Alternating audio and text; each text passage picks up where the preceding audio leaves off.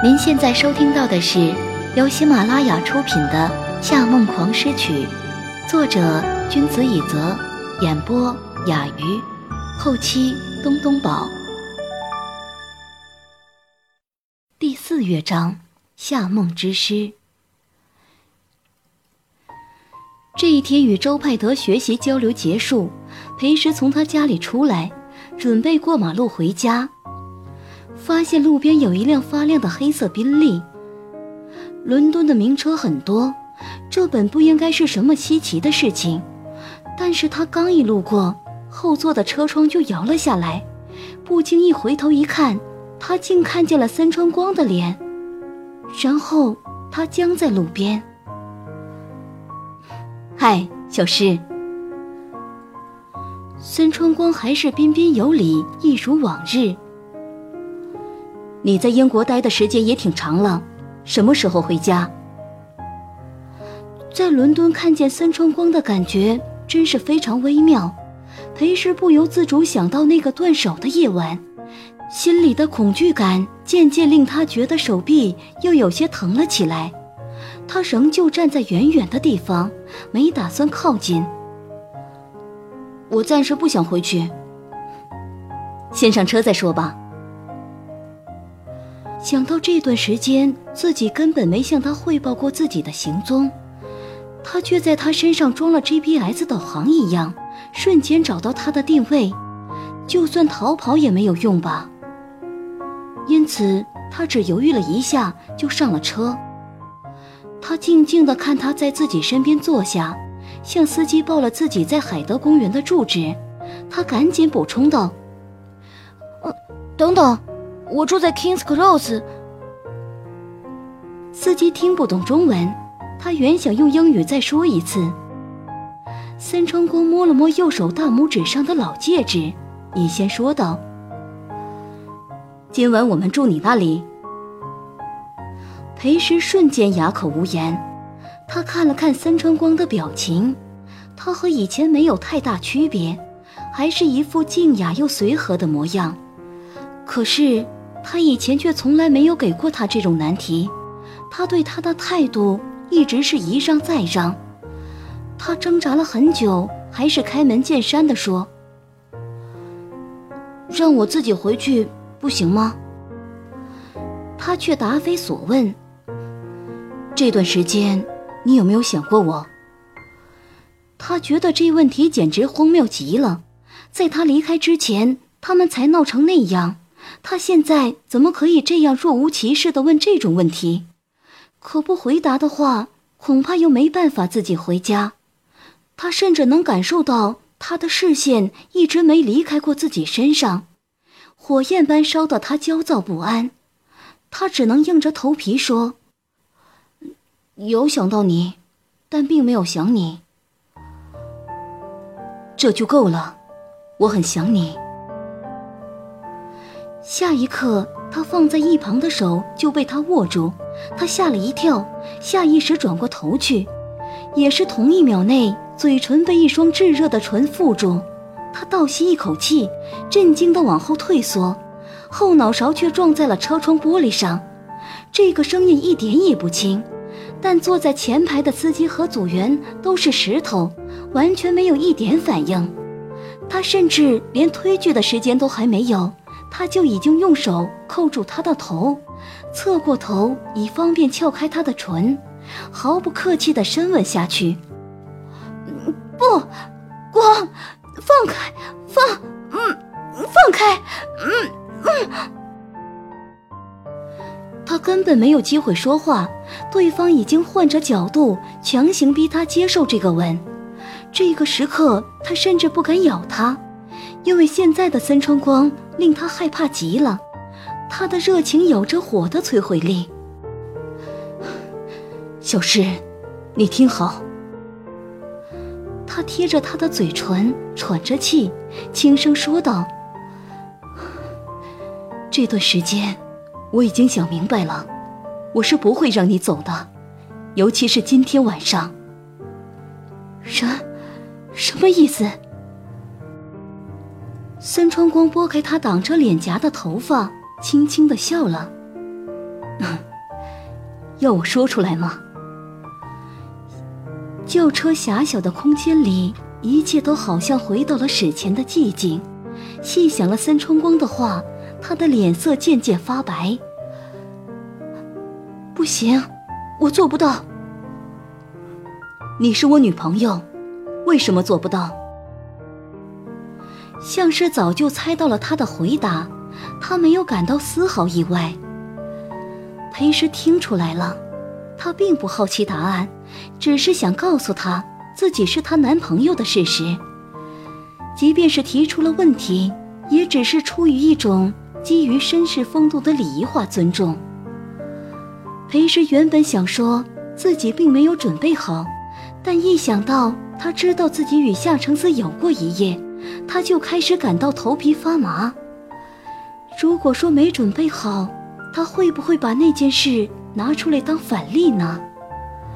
想了许久，他只能找了一个最蹩脚的理由：“呃，我不方便。”他愣住了，然后坐直了身子，呵呵笑了起来。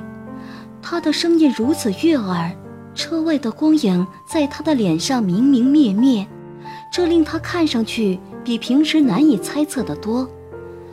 最后，他再度握住他的手，恢复了平时的模样。没关系，我会等你的。尽管逃过了这一劫，但他根本没有半点想要让他走的意思，他还是硬着头皮把他带回了家。他住的是一体式单人公寓，卧室、厨房、洗手间加起来总共不到四十平，已经小到多一个人就会觉得特别乱的程度。原本以为带他到这里，他会因为不适应环境而离开，但没想到他竟大大方方的在窄小的沙发上坐了下来，甚至还用一种非常客气的眼神看着他，在期待主人茶水招待一样。他又一次急中生智，奔进厨房，拉开冰箱就是一阵抱怨：“喂，真糟糕，家里没什么饮料和食物，我去帮你买一点吧。你想喝什么 a n i s o n 菠萝、芒果、橙子味的。”他站起来：“我跟你一起去买吧，反正待会儿就要吃晚饭了，可以顺便买一点菜回来做饭。”呃好好啊。其实刚才这么说，只是想让他觉得不方便而已，但怎么都没想到他会给出这种答案。这一刻，他知道自己是没法赶他走了。小诗还没有吃过我做的饭吧？没有。那今天晚上尝尝我的手艺吧，你做一道，我做两道，可以吗？嗯，好。他闷闷不乐地和他去了超市，买了食材与饮料。回来的时候，果然刚好到了做饭的时间。他认真地把手洗得很干净，卷起袖子准备做寿司。这个超市太小了，很多东西都没有买全，希望做出来味道不要差太多。没事，我相信光。这句话一直是他的口头禅，此时他不过随口这么一说，两个人却都呆住了。很长时间里，厨房中都只有一片沉默。随后，他在厨房里来回行走，拖鞋擦着地板，拉开塑料袋的声音就像是拆开分开的部件，回荡在小小的寂静空间。当他拧开水龙头想要洗菜的时候。森川光把一个东西从他头上套了下来，围在他的胸前。穿上这个吧，不容易弄脏。他从身后为他套上了一条粉红色的围裙，剪去了标牌，然后在他的后腰处帮他系好。他低头看了那条围裙半晌，又回头看看他。他从塑料袋里拿出另一条深蓝色的围裙。动作迅速地为自己穿上，然后抬头朝他笑了笑。他什么时候偷偷买了这两条围裙？刚才在超市竟然没有看到。若是换在以前，他肯定会高兴的不得了，凑过去换着法子调戏他，说：“森川少爷真会选，族长原来对围裙有幻想，这算是情侣围裙吗？这里会让他感到害羞的话。可是，这一刻他什么也说不出来，只是说一声谢谢，就转过身去继续洗菜了。他不知道。”水声哗啦啦的响了多久，他就在身后看了自己多久。后来菜都差不多洗完了，忽然有一双臂膀从后面将他抱住，他停下了手中的动作，但也没有转过头去。我知道我吓到你了。他的声音听上去疲惫极了。对不起。他既没承认。也没否认，只是摇摇头。没事。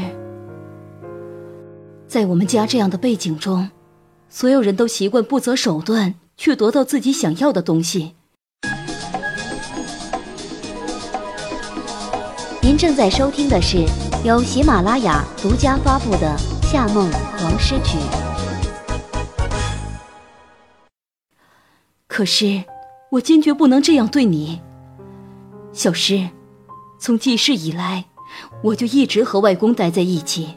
他是什么样的人，你是知道的。得到裴师点头的反应后，他又继续说道：“当和他相处习惯了以后，这世界上就不会再有什么令我感到害怕的事。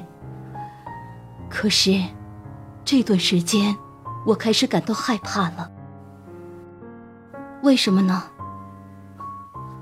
怕会失去你。说完这句话，他紧紧地把她抱住。只要一想到你可能会离开我，我就会觉得很害怕。你来伦敦的这段时间，我每天都坐立不安。只要一想到你会和别的男人走掉，我就……孙春光虽然外表温和，但骨子里是一个非常傲慢的人。裴氏一直知道这一点。他可以对别人像施舍一样露出神灵般的微笑，却永远不会让别人施舍自己。他更不会让人看见他的嫉妒与愤怒。所以，当他知道他和夏承思过夜以后，他即便失败，退出的姿态也很优雅。他们在一起的这段时间里，他甚至没在他面前提起过夏承思。此刻能说到这个份上。对他来说已经很不容易了，而且，他没想到他的话还没有说完。那个男人，他已经有了一切，可是，我的一切就是你。不，不是这样的。夏承思其实是个很寂寞的人，他的生长环境并不幸福，别人看见的不过是表象而已。只是这些原本的想法，都在听见后面那句话烟消云散。作为一个孤儿，他最大的软肋大概就是被人需要。一旦有人这样依赖他，他就完全不会再计较任何事。当时伤你手的时候，我根本就不认识你。如果当时我知道自己会爱上你，就算把自己的两只手都弄断。也不会去动你，就像现在一样，你是这个世界上我最想保护的人。他把头埋入他的肩窝，深深呼吸着。小诗，我不会再向你隐瞒任何事，我一定会给你幸福的。再给我一次机会，好不好？厨房的水一直没有关。水将两个人的呼吸藏在了他的喘息声中。最终，他还是轻轻点了点头。两天后，裴师还是回国了，和孙中光虽然仍旧有些芥蒂，但也算是已经重归于好。一来他不方便让他一直在那里等着，二来是他接到了柯泽的电话。他在电话里用很消沉的口气告诉他，裴举在国内已经彻底把夏娜搞臭了，而且现在在法庭上，就是一副恨不得把他逼到大牢里的架势。裴师说一切等他回国再处理，可是柯泽却告诉他，这通电话是夏承思让自己打的。我两天后回国，你让夏承思自己联系我。他如此回复，然后他刚下飞机没多久，就接到了夏承思的电话。因为还和孙春光在一起，他赶紧把手机调成静音，找了个借口搪塞过去，就匆匆忙忙的让孙春光送自己回家了。裴曲还没回来，到家以后，他给夏承思回了电话。电话那一头，夏承思的声音低低的，却混合了年轻与男人味两种气息。太久没有听见他的声音。刚接电话的刹那，他紧张的几乎话都说不清楚。你好，夏先生，我想和你说一下我妹妹的事。你希望我们怎么做？他大概完全没有料到他会这么好说话，他隔了很长时间，才有些迟疑的说道：“庭外和解可以吗？”可以，不过。我有要求。好，我答应你。裴师有些错愕。你难道不好奇是什么要求吗？不管你提出什么要求，我都会答应。虽然他说话的腔调还是冷漠的，但说出来的话却令他完全感觉不到在和对方谈判的气氛。他勾了勾嘴角。努力让自己听上去像个坏人，哼，可能是很过分的要求哦。我也会答应你。他顿了顿。我本来就欠了你。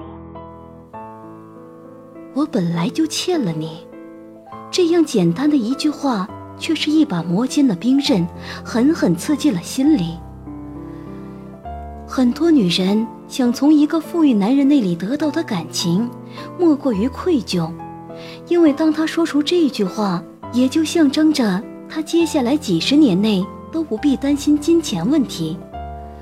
可是，对裴师而言，这句话是一封死亡判决书，他把他所有设想的微小的可能性都击碎了。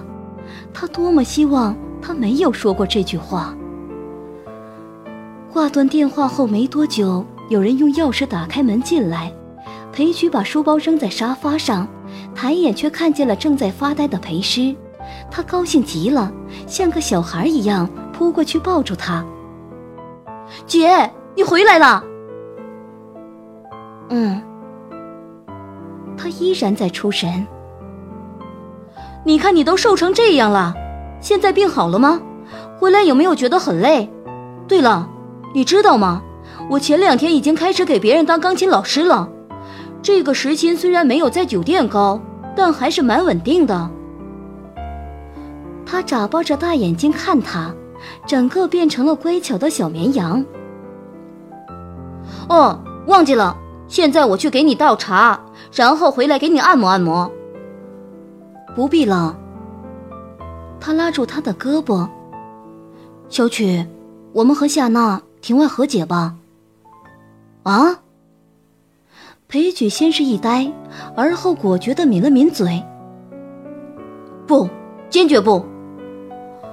裴氏叹了一声，把桌上的笔记本电脑转过来，对着裴曲：“你看，网上的人把夏娜说成什么样？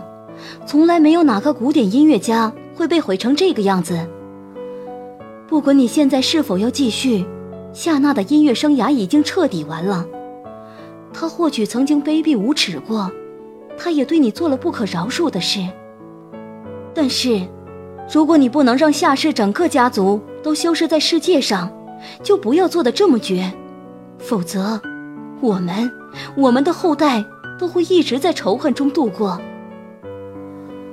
裴举不可置信地说道：“姐。”你什么时候变得这么善良了？你就这样原谅他了？我没有打算原谅他，但报复的行为可以停止了。我不希望你变得和我以前一样，生活中除了仇恨什么也没有。裴矩垂下小小的脑袋，默不作声。裴氏叹了一声，拉过他的手，把头埋在他的胸前。小曲，就这样吧。